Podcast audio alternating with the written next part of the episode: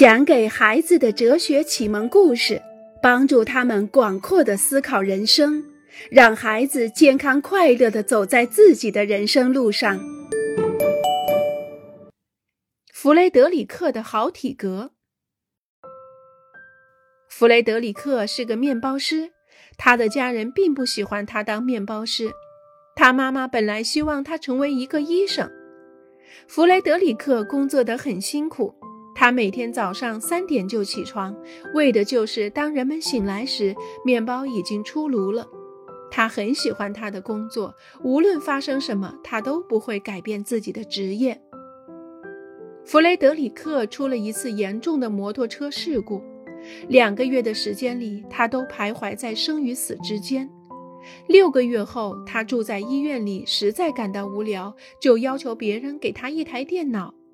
靠着两根手指，他每天都在写作。就这样，他写成了一本非常好的书。这里很多病人都因为交通事故而住进来的。他所写的就是发生在这家医院里的每天的生活。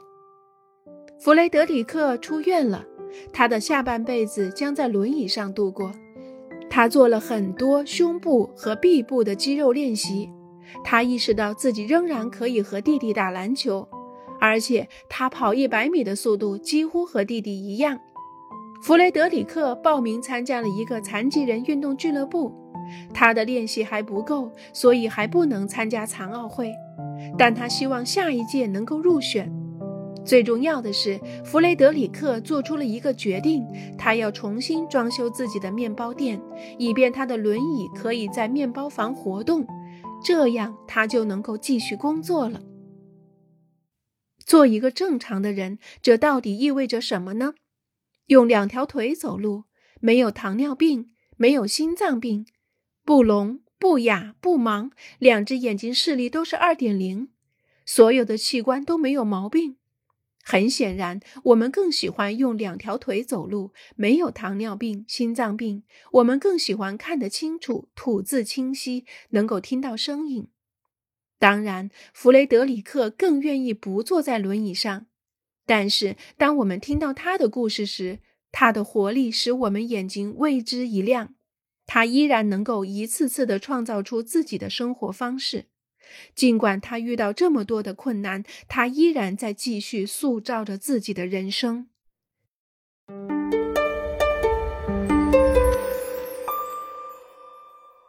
你的太阳的颜色，阿斯特利，你画的什么都不是。太阳不是蓝色的，长颈鹿不是粉色的，小草不是紫色的，地球也不是橘黄色的。重新画。用正常的颜色画。阿斯特利放下了画笔，他不想再画了。阿斯特利，你为什么就是要学吹长号呢？如果你真的想吹点什么，就学长笛吧。以你的年纪，学长笛更正常。阿斯特利放下长号，他什么都不想吹了。阿斯特利，我不明白你为什么不穿裙子和高跟鞋。正常情况下，所有的女孩子都喜欢穿裙子和高跟鞋。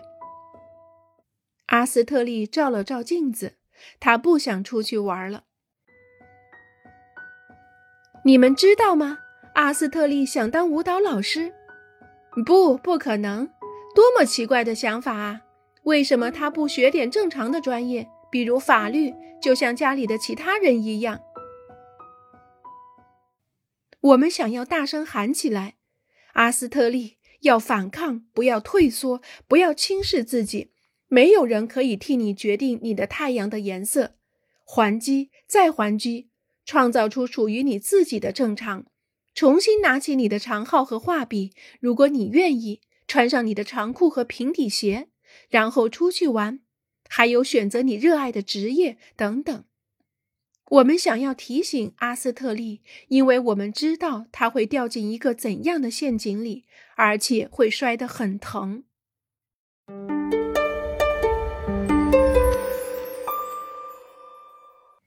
自闭还是逃跑？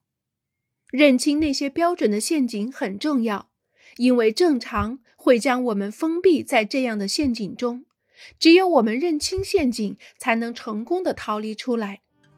阿斯特利会怎样做呢？自闭还是逃跑？认清陷阱是很重要的。只有这样，我们才能一点点的塑造出自己的人生。阿斯特利将成为什么呢？